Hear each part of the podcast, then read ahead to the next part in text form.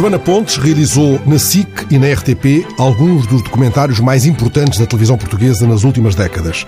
Os sete episódios de Portugal no Retrato Social, ou a longa-metragem documental As Horas do Douro, em coautoria com António Barreto, que recebeu, aliás, o prémio da Sociedade Portuguesa de Autores em 2011, bastariam para sublinhar a sensibilidade, o rigor e a seriedade que Joana Pontes coloca no seu trabalho. Mas não podemos esquecer a série de 10 entrevistas sobre o valor da liberdade, tal como nunca esqueceremos o belíssimo documentário O Escritor Prodigioso, que arrebatou em 2007 o Grande Prémio da Lusofonia e no qual Joana Pontes nos leva à casa de Jorge de Sena, em Santa Bárbara, Califórnia, uma casa povoada de tantas recordações do genial autor de Sinais de Fogo. O pretexto imediato para este convite a Joana Pontes, licenciada em Psicologia, doutorada em História, na especialidade de Impérios, Colonialismo e Pós-Colonialismo, por ISCTE, é o livro Sinais de Vida, agora editado pela Tinta da China. Este livro, que reúne cartas da guerra entre 1961 e 74, resulta da tese de doutoramento de Joana Pontes. Boa tarde, Joana. O que é que te levou a consultar 4.400 cartas ou aerogramas e como é que tiveste acesso a este manancial único de informação? Boa tarde.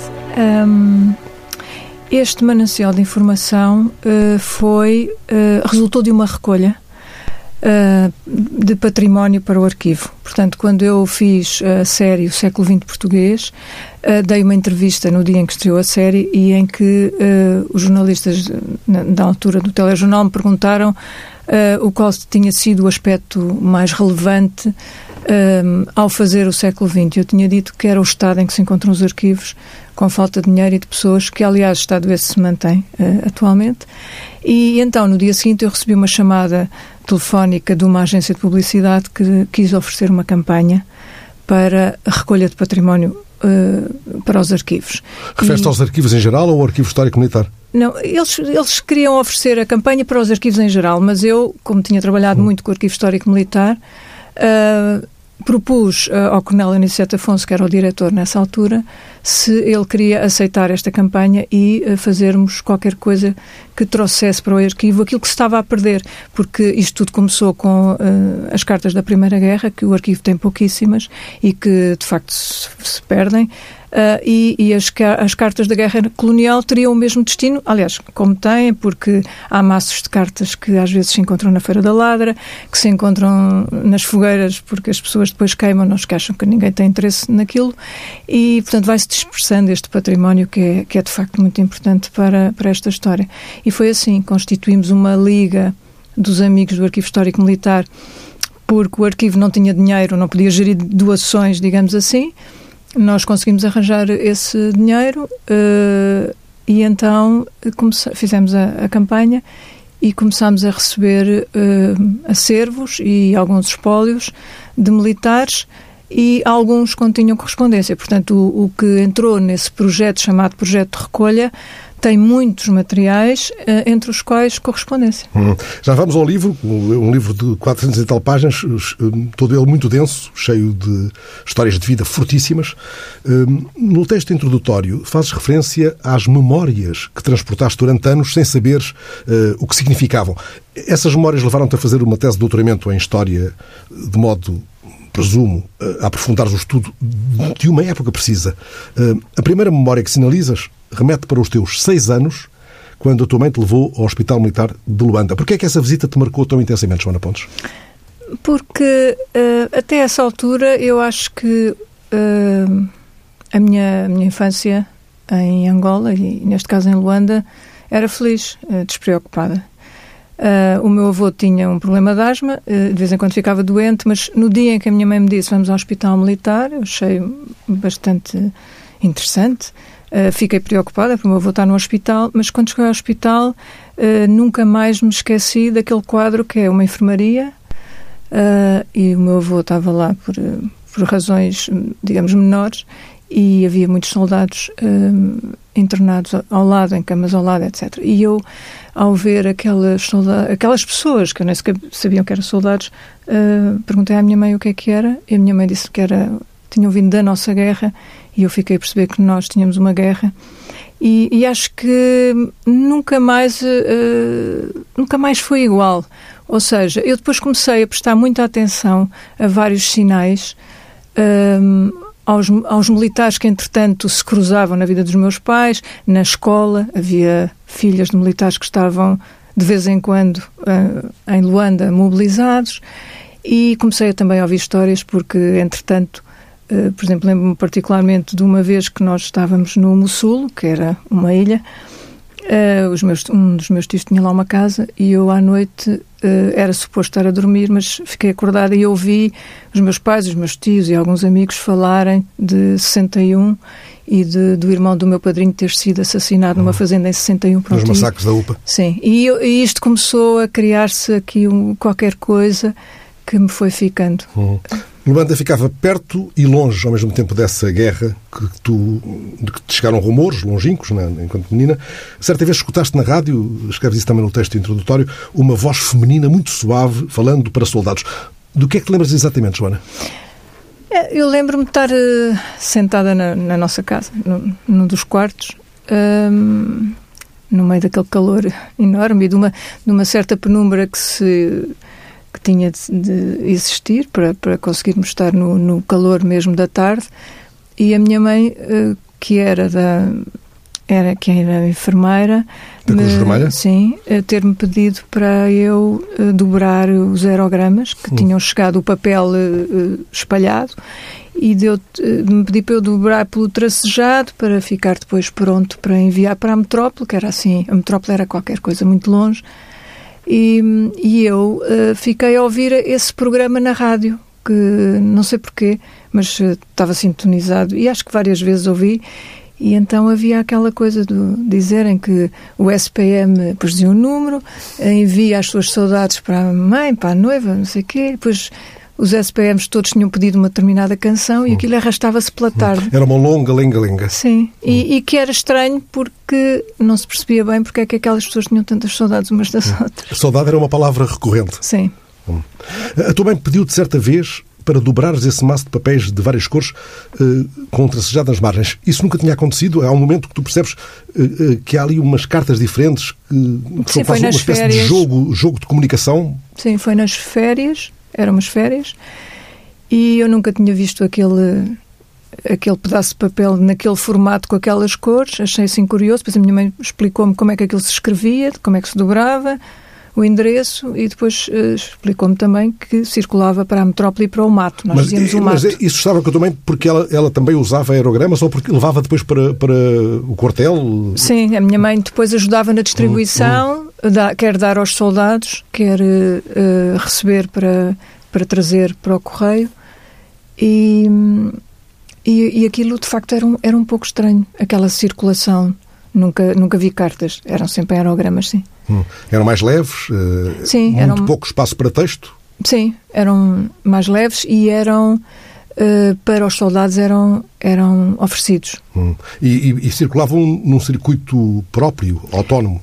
Mais Sim, tarde, no, mais tarde. No Correio, no, hum. no SPE, no Serviço Postal Militar. militar. Eh, quando, muitos anos depois, te inscreveste num projeto de investigação sobre a guerra colonial, sentiste que não estava tudo dito sobre a guerra? Ou já estava, nessa altura, para ti, tudo dito? O essencial, entendamos? É, eu acho que nunca esteve tudo dito. Porque hum, isto teve alguma influência, uh, eu ler uh, alguma investigação feita por um historiador militar inglês, que é o Anthony Beaver, que uh, dizia. Aliás, depois até uh, fiz uma, uma, entrevista com ele quando ele veio a Lisboa. Ele dizia que uh, nós fazíamos sempre a história das elites. falávamos nos principais protagonistas, militares, religiosos, nos políticos, etc. Mas que ele próprio, que tinha escrito uma obra sobre o dia D,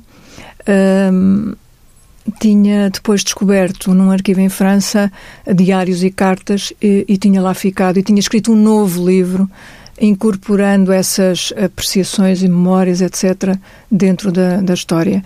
E isto a mim uh, impressionou-me bastante porque as pessoas de comuns, de quem não reza a história, de facto têm algo a dizer sobre a maneira como viveram em privado estas missões que afetam profunda e irreversivelmente as suas vidas. Essa é a ideia central sim. que está expressa neste livro também. Sim, sim. Porque estes sim. não são militares de alta patente. Não, são as pessoas comuns uh, e uh, aqui houve uma circunstância que foi que foi-me muito favorável que é da possibilidade de ter acervos em que não só tenho um militar a quem se destinam as cartas e que envia as cartas, mas também a sua rede de amigos, de famílias, etc. Hum. Uh, já foi dito que a tua porta de entrada neste campo de investigação foi o Arquivo Histórico Militar, dirigido pelo coronel, então Coronel Aniceto Afonso.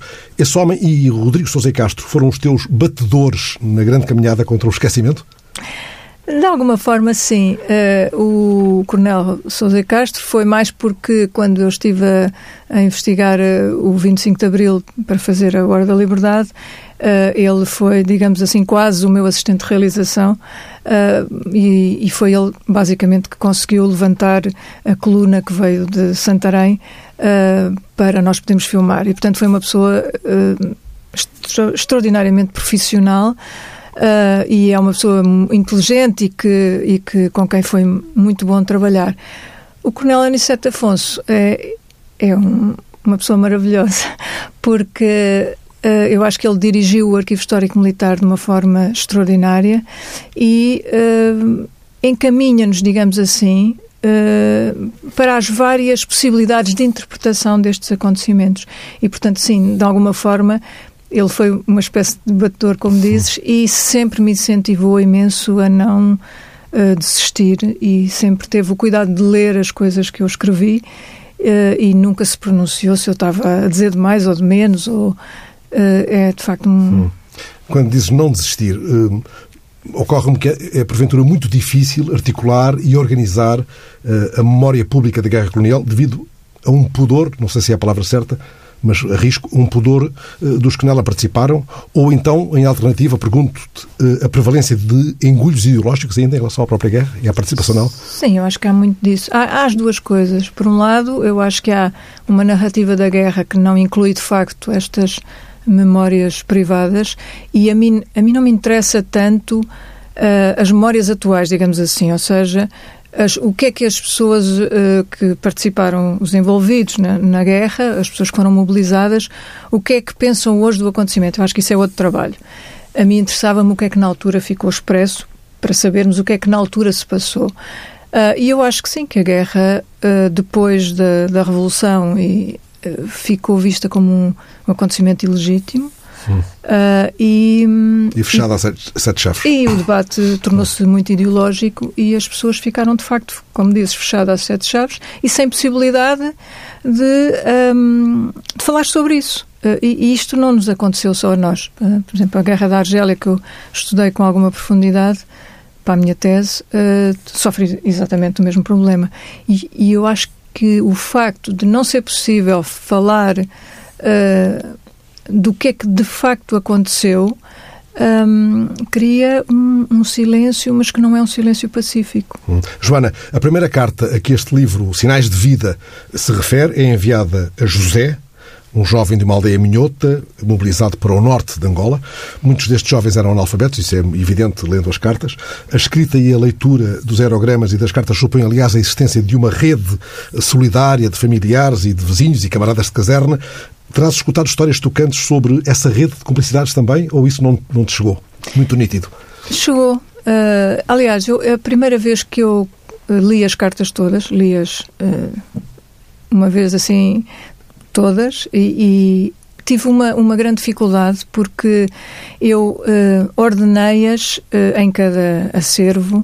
Por temas? Não, pela ordem porque eram escritas. Hum. E, portanto, uh, a primeira carta que o soldado recebe, depois uh, a seguir lia a carta que ele escrevia, depois a carta que responderam, etc.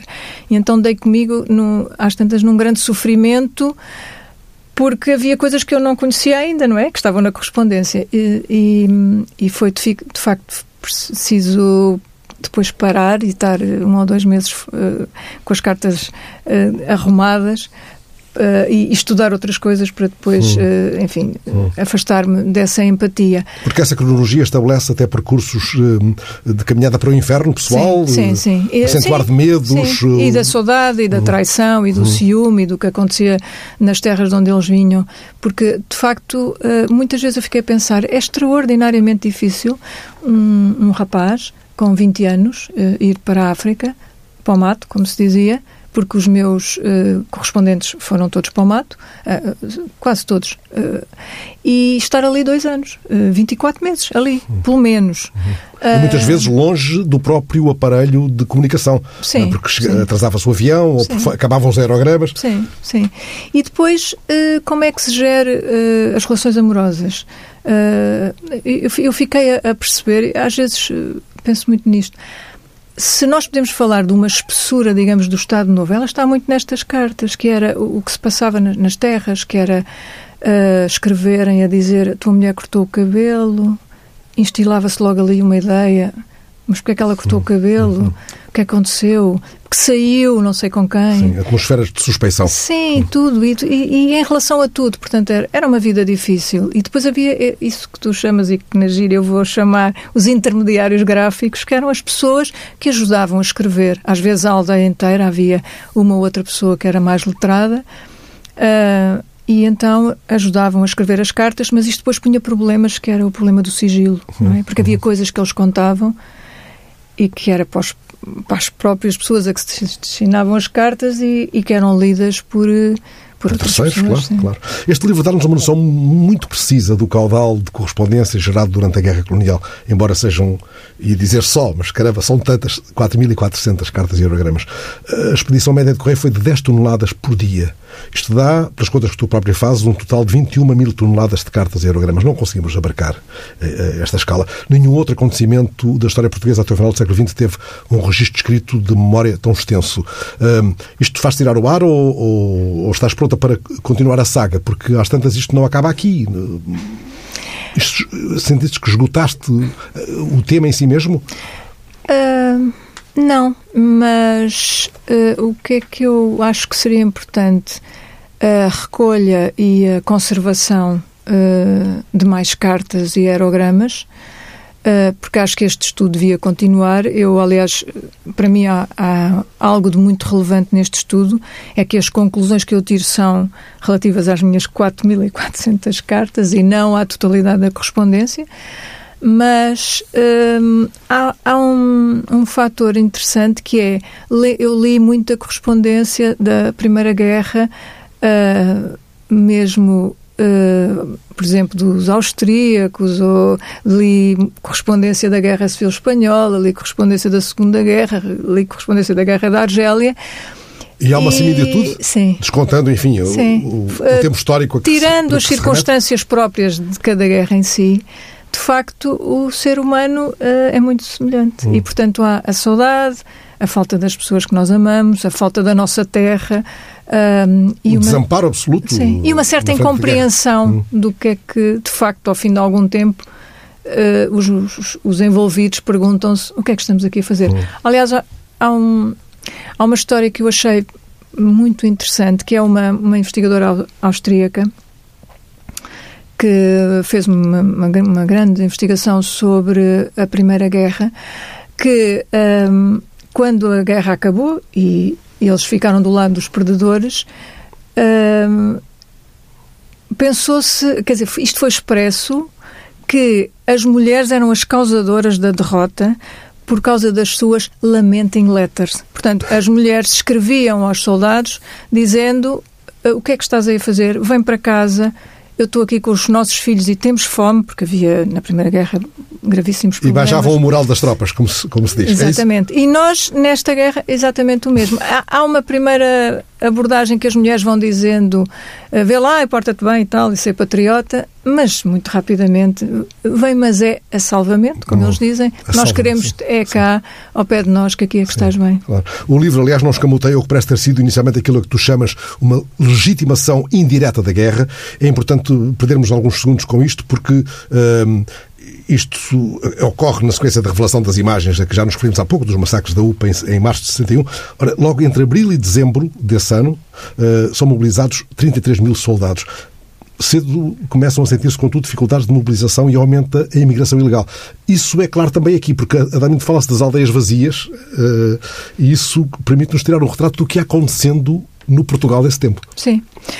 O, no início há, de facto, uma, uma espécie de consternação uh, enorme sobre uh, que, que, tem a ver com, a, com, as imagens. E eu agora estou a terminar um filme sobre a fotografia uh, colonial e, e, é muito curioso, não, eu isso não sabia, que as fotografias dos massacres foram expostas em 61 no Palácio Foz e na Sociedade de Geografia em grande formato. E isto, é muito curioso. E, por exemplo, na Sociedade de Geografia tiveram mais de 50 mil visitantes. Teve que se fazer, aliás, um cordão de polícia para enquadrar as pessoas. E as pessoas iam, homens, mulheres e crianças, ver estas imagens dos massacres. Portanto, estas imagens, de facto, contribuíram para uma revolta e uma despolitização total do assunto. Quer dizer, também não havia politização, hum, mas para uma espécie de uh, tirá-las de, um, de um, contexto. Pronto. E mobilizá-las. Mobilizá-las. E eu sei, por exemplo, que há, uh, não sei se é no, exatamente no Arquivo Salazar, mas uh, o Coronel Aniceto Fontes já me falou disso,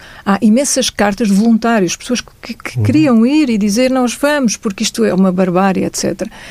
Mas isso não dura muito tempo. Não, não dura porque, de facto, quando os primeiros contingentes lá chegam e começam a justamente a importância da correspondência, começam a escrever às suas famílias as suas realidades e a não compreender a manobra geral, porque de facto não compreendiam, começa a, a, a uma espécie de questionamento pessoal que não é de todo político, mas é o que é que nós estamos aqui a fazer para uhum. sustentar uh, isto. É e, entretanto, na retaguarda já não há o que mobilizar, Sim. porque Sim, as já pessoas há, foram saindo. Foram, foram saindo. Há, há, um, há, um, caso curioso de uma rapariga que escreve ao primo paraquedista: Há falta de rapazes em minha terra. É muito bonita esta formulação. Já não me lembro quando houvesse um baile. Sabes, primo, há poucos rapazes e muitas raparigas. Está tudo aqui. Sim. É. E, portanto, de facto, eles saíam, iam-se embora uh, e as aldeias iam ficando vazias, as mulheres iam começando a trabalhar e, e, os, e, os, soldados que não se viram embora. Portanto, esta ideia de que às vezes aparece na narrativa histórica de, do elevado patriotismo, etc. Quer dizer, eu acho que há um patriotismo da parte dos envolvidos que foram mobilizados obrigatoriamente, mas que foram uh, para servir o seu país, digamos uhum. assim. E deram o coiro. Mas que chegaram lá e, e, e repensaram. Uhum, claro. Tu constróis uma tese académica a partir desta correspondência, uma correspondência privada, marcada pela revelação de fragilidades, intimidade, medos, sentimento de abandono. Uh, tiveste de te impor a, ti mesmo algum limite ou usar algum tipo de crivo? Ou isso não é coisa de académicos? Não, eu acho que tem de ser também. Mas uh, o, que eu, o que eu fiz foi uh, escolher da, nas cartas uh, o que me permia, permitia contar a minha história mas uh, não, não fiz, quer dizer, não tive a escolher uh, dizer assim, não, não ponho esta parte porque esta parte pode-se suscetibilizar, não. não Ou não, eu, eu, ia mais no sentido, é demasiado brutal. Uh, é. Ou demasiado invasiva. É, uhum. é, é, é, é muito porque também se percebe um bocadinho o valor que a vida humana tem nestas circunstâncias e o valor que tem a vida de brancos e de negros uh, e depois a, a, compreensão da nossa própria situação enquanto império. Uh, e é, é, muito chocante. Claro. Fazes referência aos diferentes tipos de letra e até a desenhos que aparecem em muitas cartas. É muito bonita essa passagem do livro. Publicas alguns desses desenhos, aliás, e uma passagem de uma carta em que o militar escreve: Desculpa de eu não pôr os corações, porque estão aqui estes gajos e depois começam-me a chatear. Isto é de, quase de uma inocência uh, desesperada. Mas esse, esse, militar, que era muito engraçado, uh, escreve essa história dos corações diferentemente para a mãe Sim, e, para, a namorada, e para a namorada. para a namorada.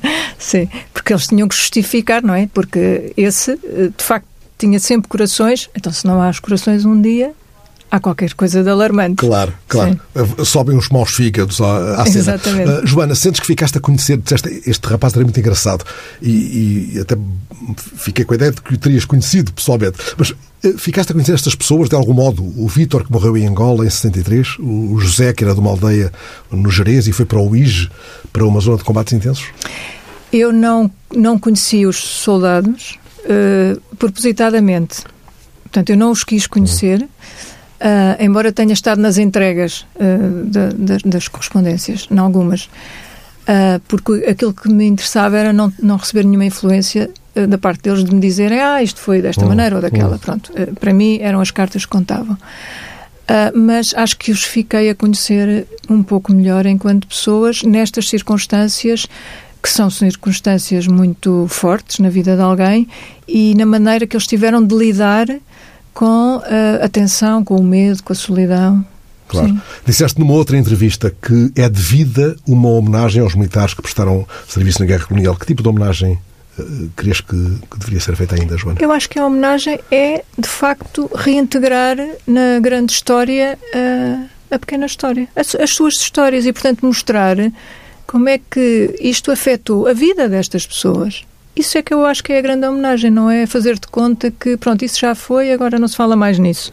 Eu, eu acho que os militares querem esse reconhecimento e têm direito a esse reconhecimento, que é, de facto, dizer o que é que estas pessoas passaram. Eu hum. acho que isso é, é é extraordinariamente uhum. importante. Uhum.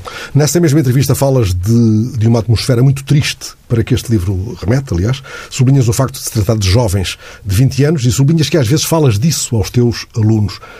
Que lhes dizes, imaginem-se com 20 anos lá longe sem ninguém. Como é que eles reagem, Joana Pontes? Eles ficam muito surpreendidos. Os meus alunos têm 20 anos. E eu... Uh, eu tive esta mesma sensação exatamente com o Coronel Sousa Castro, uma vez que estava na parada de Santarém, uh, do, da Escola de Cavalaria, e, e os soldados estavam em formatura, e o Sousa Castro disse-me assim, olha lá, oh Joana, está a ver estes miúdos, têm 20 anos, era assim que eles nos chegavam. E eu, a, a vê-los assim, formados, uh, acho que foi quando eu percebi... Uh, eram estes que iam. Uh, e, e, eu digo aos meus alunos, eram rapazes com a vossa idade, de repente saíam daqui, das casinhas, uh, mais de 24 meses, geralmente, e, e ficavam lá sem possibilidade de vir, porque muito pouca gente podia vir passar férias ou mesmo telefonar, etc. Ficavam lá, longe, ali, o que é que eles sentiam e eles ficam muito surpreendidos. Uhum. uhum. Mas eu acho que isso é, outro, é, outra questão, mas eu acho que não, há, não está a passar esta parte da história da, do que é que foi. O Estado Novo fala-se, mas depois não se está a falar nem da guerra, nem do que é que levou à conspiração, o que é que levou uhum. à revolução, o que é que foi o estabelecimento da democracia. Hum. É uma coisa difusa lá muito para trás. Hum, o livro revela também correspondência entre soldados e as suas madrinhas de guerra. Que papel tiveram essas mulheres durante a guerra? Foi de dar alento uh, e de muitas vezes uh, serem uma espécie de, de âncora afetiva do, dos soldados que acabaram, alguns, por se casar com as suas madrinhas de guerra sem as conhecer. Sim. Mas as cartas são, algumas, são muito engraçadas porque há ali enormes declarações de amor uh, entre as madrinhas de guerra e os soldados sem nunca se terem visto. Sim. E tu sentiste, de algum modo, a posteriori, madrinha de guerra, madrinha de guerra fazendo este livro? Isso é uma boa pergunta, mas talvez. Hum. talvez, não hum. sei. Muito bem. Uh, Joana Pontes, as cartas enviadas de Portugal permitem perceber um sentimento crescente de contestação à guerra, mas aqui, na sociedade portuguesa? Sim, sem dúvida. Eu acho que, que foi, foi esse, esse sentimento foi surgindo como eu digo, isto não tem a ver com a politização, não é? Quer dizer, havia obviamente grupos de cidadãos que estavam politizados, mas a maioria não estava. Um, mas as pessoas foram pensando o que é que, para que é que isto serve. Uh, e depois houve, sobretudo, um, um fator muito relevante que foi a contestação nas universidades. Uh, nas universidades Uh, os uh, estudantes não queriam de facto ir para a guerra. Aliás, o Pacheco publicou aquele livro As Armas de Papel, onde mostra o papel da imprensa clandestina. E eu conheci muita gente, e já falei com muitos estudantes, que, que se lembram, por exemplo, a partir dos anos 70, ir para o, para o Instituto Superior Técnico ou para a Faculdade de Letras e, e haver imensos cartazes contra a guerra e para as hum, pessoas não irem. Claro. Acho que é um mau destino para um jovem de 20 anos. É o pior. Os soldados escrevem às mulheres, escrevem às noivas, escrevem às mães, mas muito menos aos pais, incomparavelmente menos. Citas o caso de António, que escreveu 321 cartas à mãe e 392 à noiva, mas apenas duas ao pai. Uma delas a dar os parabéns para o aniversário. Estamos face a um padrão? Sim. Eu acho que é o, a família. A família em que o pai uh, era o chefe da família, mas quem dava as notícias e o afeto e todas as outras coisas era a mãe. Portanto, os pais não, não entram aqui muito. Embora os homens escrevam aos homens nomeadamente entre camaradas de armas e às vezes com os irmãos também. Mas o, os pais homens não. Hum. Já temos pouco tempo para o fim da nossa conversa e, e quero falar do tempo, porque quando realizaste as Horas do Douro, referiste o tempo que foi uh, dado, que não te foi regateado para esse trabalho. Precisas de muito tempo para os teus projetos? Preciso de tempo. Uh, é, das, de, daquilo que me, faz mais sofrer é, de repente, haver prazos muito curtos em que não se consegue investigar como deve ser e, e não se consegue aprofundar aquilo que é relevante para a nossa história, para aquilo que estamos a querer contar. Uh, e cuidar também formalmente da coisa? Exatamente. Sim, porque eu acho que isso é, é muito importante. Não é só o conteúdo que lá está. E isso eu costumo ensinar aos meus alunos, que é nós temos de ter uma história e saber que temos uma história, por um lado, mas depois trabalharmos a narrativa dessa história. E a mim o que me interessa é chegar ao maior número de pessoas e, portanto, esse trabalho de saber a quem se dirige aquilo que eu faço leva-me a, fazer certas escolhas formais uh, e, e, acho que precisamos sempre de algum tempo, embora eu seja conhecida por trabalhar bastante depressa. Quando vemos as imagens iniciais do documentário O Escritor Prodigioso, aquele texto dito por ti, por de uma mim. forma exemplar, era uma casa de um só piso, portas e janelas de madeira, a parede branca, pensamos em cinema. Eh, na pura ideia de cinema, quero dizer. Porque aquilo é cinema também, de outro modo, com outra linguagem, com outro formato, para usar um palavrão recorrente. É isso que tu és, uma mulher do cinema que estudou jornalismo político e que dá aulas na Escola Superior de Comunicação Social e que pousa sobre o tempo em que vive um olhar comprometido? Acho que sim. Hum, não, sei, não sei se sou bem uh, uma, uma mulher do cinema nem sou bem essas coisas todas que tu estás a dizer, mas hum, eu, eu tenho uma, uma coisa que é. Tenho uma enorme curiosidade sobre o mundo. E, e, vou atrás dessa curiosidade. Essa curiosidade levou-me circunstancialmente ao cinema. Eu não posso dizer, às vezes, falo com amigos, ficam um bocadinho desiludidos, uh, se o cinema é aquilo que eu gosto mais de fazer, ou se dar aulas, ou se não há nada que eu gosto mais de fazer do que a coisa seguinte que estou a fazer. Hum, hum. Tens formação como arquivista, argumentista, produtora, realizadora, também jornalismo político, já citado, psicologia da educação, história contemporânea. Esta vertente multidisciplinar dá ao teu trabalho uma marca distintiva, sem dúvida. O que eu te pergunto é: o teu trabalho artístico é subsidiário dessa vertente académica ou são os documentários que te levam a mergulhar como desvairada no estudo? É, eu acho que é é assim, eu gosto muito de documentário, uh, mas uh, gosto de tudo o resto. Eu acho que as coisas interligam-se, digamos assim. Hum. Quando vamos tendo notícias tuas, é seguro que estás a estudar? Estás sempre a estudar? Estou sempre a estudar. Não preguiças? Preguiço, mas ah, estou sempre a estudar. Realizaste uma série chamada Europa 30, marcava aliás os 30 anos da adesão portuguesa. Como é que tens acompanhado estes tempos mais recentes com emergência de populismos e outras desgraças? É muita preocupação, muita preocupação, sobretudo porque uh, também olho para os meus alunos e vejo uh, um grande alinhamento uh, da política.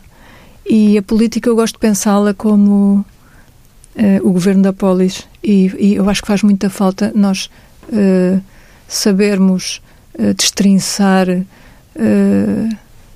de, na, nesta paisagem o, o que é que de facto está a acontecer. E este alinhamento, alinhamento sobretudo da, dos mais novos preocupa-me imenso. Embora tenhas muita esperança neles, como disseste também recentemente. Sim, mas, eh, mas, sim, mas isto é, é preocupante. Sentes que estão desarmados de algum modo, é isso? Sim, hum. sim. É. Há dias, numa outra entrevista, creio que nem mesmo, aliás, falavas sobre o muito que te marcou um depoimento da cientista Maria de Souza, uh, numa outra série que realizaste.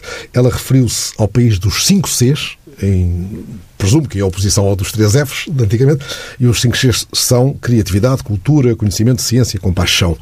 E ela dizia que isto já mudou, nós é que não percebemos.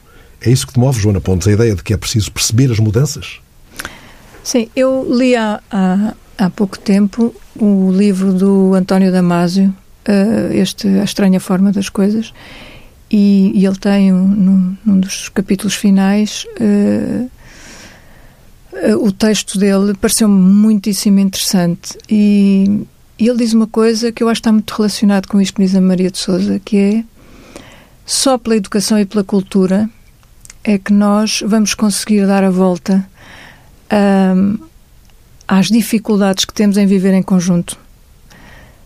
E, e eu às vezes fico muito preocupada porque não sei se estamos a fazer esse investimento na educação e na cultura uh, para podermos de facto criar, ter ferramentas para viver melhor em conjunto. Uhum. Eu agora, quando, quando estive a fazer este filme sobre a fotografia colonial, uh, andei em muitos arquivos e fiquei muito, muito, muito, muito triste porque os arquivos estão num estado lastimoso, sem dinheiro, sem funcionários, sem estão mesmo mal uh, e, e, às vezes uh, parece-me que nós temos uma grande preocupação em Portugal que é pintar a fachada mas depois a porta está bonita e depois abrimos a porta e a porta caiu porque as dobradiças estavam demasiado ferrujentas. O interior da casa tem escombros. Um, isso interessa também, os escombros escondidos, encontrar isso. E isso me leva à, à, pergunta final. O que é que anda verdadeiramente a mexer contigo agora, passado esse projeto sobre a fotografia da Guerra Colonial, e a acender porventura ideias de cinema, novas ideias de cinema na tua cabeça? É, eu agora estou muito entregue à finalização deste filme da fotografia colonial. Uh, mas depois acho que vou entrar num período de, de preguiça. Tô, foram estes últimos anos foram anos de muito muito trabalho e, e agora acho que vou retirar-me um bocadinho para para ler e para, enfim, apanhar sol. Preguiçar. Joana Pontes, foi muito bom ter-te aqui neste estúdio, Obrigada. porque acredito profundamente que é com conversas assim, olhos nos olhos, que alargamos e enriquecemos a nossa rede social. Quem esteve aqui a tomar conta do som da nossa conversa foi, como sempre, o Miguel Silva.